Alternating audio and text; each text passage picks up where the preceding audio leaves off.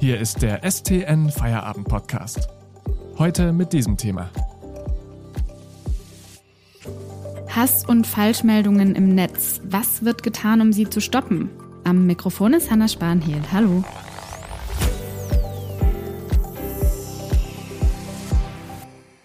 Gerade seit Beginn der Corona-Pandemie geistern immer wieder Falschmeldungen durchs Netz. Zum Beispiel solche von Kindern, die durch das Tragen von Masken gestorben sein sollen. Und wer sich öffentlich positioniert, seien es Forschende oder Politikerinnen und Politiker, wird in den sozialen Medien ziemlich leicht zum Opfer von Hetzkampagnen. Annalena Baerbock, die Kanzlerkandidatin der Grünen, erfährt zum Beispiel in den letzten Tagen viele Anfeindungen und auch haufenweise Falschmeldungen kursieren im Internet über sie. Nur was tun die großen Plattformen im Netz eigentlich, um die Verbreitung von solchen Falschmeldungen und Hass zu stoppen? Und wie gut sind die Deutschen darin, Fake News zu erkennen? Über diese Fragen spreche ich heute am Telefon mit meinem Kollegen Erik Reit. Er ist stellvertretender Ressortleiter Leben und gerade bei der Digitalkonferenz Republika, zumindest virtuell. Hallo Erik. Hallo Anna. Erik, ich habe es gerade schon gesagt, du bist bei der Republika. Was genau ist das eigentlich und worüber wird da gesprochen? Die Republika ist eigentlich die wichtigste Digitalkonferenz in Deutschland, findet normalerweise in Berlin statt. Dieses Jahr, wie man sich denken kann, auch nur digital pandemiebedingt. Dort treffen sich eigentlich die wichtigsten Akteure, die zu digitalen Themen was zu sagen haben, Politiker, Leute aus Unternehmen. Da kommen, um nur zwei Beispiele zu nennen, äh, in diesem Jahr Sascha Lobo, das ist der Mann mit dem roten Irokesenhaarschnitt, und die dänische Digitalkommissarin Margarete Fester, die man vielleicht deswegen kennt, weil sie Google schon Milliardenstrafen aufgebrummt hat. Ein großes Thema, natürlich nicht nur bei dieser Konferenz, jetzt ist das Thema Fake News. Ich finde, man hat den Eindruck, dass seit dem Beginn der Pandemie auch tatsächlich mehr Falschmeldungen durchs Netz geistern als, als davor.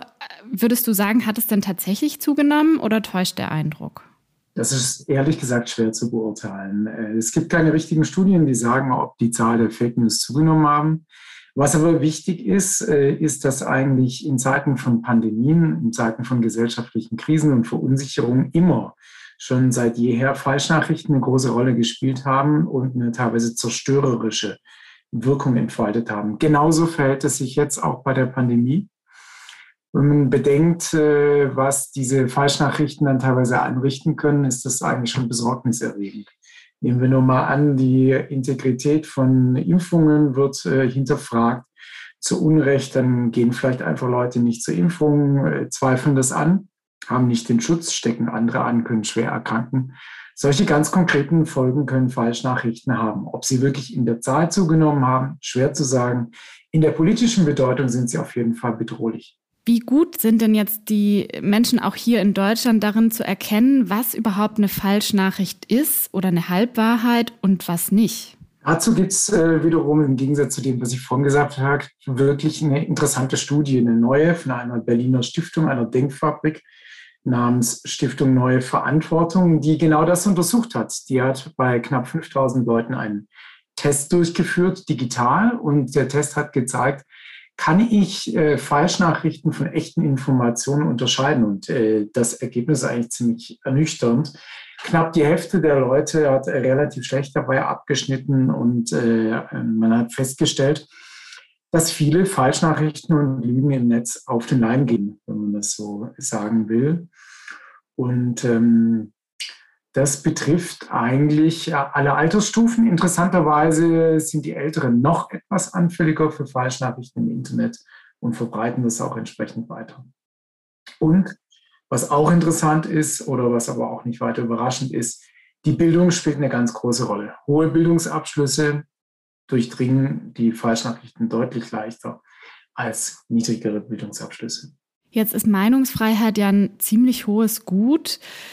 Es ist also sicher nicht ganz einfach zu entscheiden, welche Aussagen im Netz jetzt gesperrt werden sollten und welche nicht. Was tun denn einzelne Plattformen wie YouTube, Facebook oder Twitter konkret dafür, um die Verbreitung von Fake News oder Hass zu verhindern? Ja, vielleicht ein Beispiel aus dem vergangenen amerikanischen Wahlkampf. Da hat man ja schon gesehen, dass für bestimmte politische Aussagen, beispielsweise jetzt von Donald Trump, dann mit sogenannten Warnhinweisen bei Twitter versehen worden sind. Äh, man hat verschiedene Plattformen haben Faktenchecks dazugestellt, wo man dann einerseits zwar diese Fake News angezeigt bekommen hat als Internetnutzer, andererseits aber auch ein alternatives Angebot, sich zu informieren, unterbreitet wurde. Bestimmte besonders krasse Fehldarstellungen äh, der Wirklichkeit wurden von Plattformen sogar gelöscht. Aber da gibt es eigentlich relativ starke Restriktionen dagegen bei Löschungen, was eben auch mit dem gerade von dir genannten Recht auf freie Meinungsäußerung zu tun hat. Danke, Erik Reit, bis hierher. Wir sprechen gleich noch darüber, welche rechtlichen Rahmenbedingungen es bei dem Thema eigentlich gibt. Vorher machen wir kurz Werbung. Bitte denken Sie daran, den STN Feierabend Podcast zu abonnieren, damit Sie keine Folge mehr verpassen. Mehr Hintergründe und Analysen bekommen Sie mit einem STN Plus Abo für nur 6,90 Euro monatlich kündbar. Aktuelle Nachrichten aus Stuttgart und die Ergebnisse des VfB finden Sie jederzeit in unserer STN-App oder auf stuttgarter-nachrichten.de.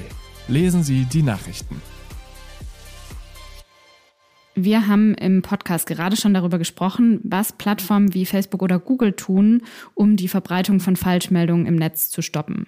Eine andere Frage ist ja, welche rechtlichen Rahmenbedingungen es da gibt, speziell hier in Europa und in Deutschland. Vielleicht mal, um auf Deutschland zunächst mal eines zu sprechen zu kommen. Ähm, Deutschland natürlich aufgrund seiner Geschichte besonders ähm, sensibel damit, Meinungen äh, zu erlauben, beziehungsweise Meinungsbeiträge nicht zu unterdrücken und zu verbieten. Es gilt das Recht auf freie Meinungsäußerung. Das ist so stark im Grundgesetz verankert, dass man erstmal sehr viel tun muss, um äh, dieses Recht zu überschreiten und um gesperrt zu werden. Es gibt also in Deutschland keine rechtliche Grundlage, Falschinformationen zu verbieten. Aber es gibt die Möglichkeit dort, wo Falschinformationen beispielsweise auf einer Ebene angelagert sind wie Holocaust-Leugnung, zu sagen, das ist ein strafrechtlicher Tatbestand und der ist vom Strafgesetz äh, äh, abgedeckt. Diese Dinge können unterbunden werden. Grundsätzliche Falschinformationen können nicht unterbunden werden, aus den genannten Gründen. Die Europäische Union hingegen arbeitet gerade an einer neuen gemeinsamen Gesetzgebung. Das nennt sich Digital Services Act. Und in diesem Digital Services Act will die Europäische Union künftig den Plattformen klarer vorgeben, wie sie beim Thema Falschinformationen zu handeln haben. Erik, du hast das Thema ja schon länger im Blick. Siehst du denn entscheidende Entwicklungen in den vergangenen Jahren? Ich glaube, es ist extrem viel passiert. Wenn man noch vor einigen Jahren gesehen hat, wie der Facebook-Chef Mark Zuckerberg argumentiert hat, Facebook sei aus seiner Sicht lediglich eine neutrale Plattform für die Inhalte überhaupt nicht verantwortlich. Von dieser Haltung hat sich das Unternehmen und haben sich alle anderen Plattformen, auch Google und Twitter, längst verabschiedet. Warum haben sie das getan? Nicht deswegen, weil sie menschenfreundlich und demokratiefreundlich per se sind, sondern auf massiven politischen Druck hin und auf massiven Druck auch interessanterweise von ehemaligen Mitarbeitern hin. Facebook ist von ehemaligen Facebook-Mitarbeitern in den USA für sein verantwortungsloses Handeln bei äh, Falschinformationen und Hassreden stark kritisiert und gegeißelt worden und danach unter großen politischen Druck in den USA geraten. Seitdem sind die Plattformen dabei, äh, sehr genau zu überlegen, nach welchen Kriterien Inhalte, die schädlich sind für die Gesellschaft, gelöscht werden können und gelöscht werden müssen. Und die Plattformen haben alle eigene Ethikabteilungen, die sich damit auch wirklich mittlerweile ernsthaft auseinandersetzen, wie Hass und Demokratie zersetzenden Aktionen im Internet begegnet werden muss. Was müsste sich aus deiner Sicht denn noch tun, damit Fake News und Hass und Hetze im Netz zu stoppen sind? Die Plattformen tun ja schon einiges dagegen, aber ich bin mir nicht sicher, ob sich Fake News und Hass und all diese ganzen dunklen Formen der Kommunikation im Internet überhaupt eindämmen lassen. Ich glaube, was wichtig ist, auf die andere Seite zu blicken, nämlich die Bürger und die Menschen mündiger zu machen. Politische Willensbildung und politische Information findet heute in großen Teilen im Internet statt. Und es ist wichtig, dass die Schulen als Bildungsträger, das aber auch in den Erwachsenenbildungseinrichtungen viel dafür getan wird, ähm, den Menschen bewusst zu machen, wie sie falsche und äh, seriöse Informationen unterscheiden können und vielleicht da auch nochmal zumindest eine kleine Werbung für äh, klassische Medien, für öffentlich-rechtliche Sender, aber auch für Tageszeitungen, die ja diese Funktion eben auch erfüllen, nämlich seriöse Informationen zu bieten und äh, Falschnachrichten als solche zu entschlüsseln. Vielen Dank, Erik, für diese Einschätzungen. Erik Reit schreibt fürs Wissensteam dieser Zeitung und ist stellvertretender Ressortleiter Leben.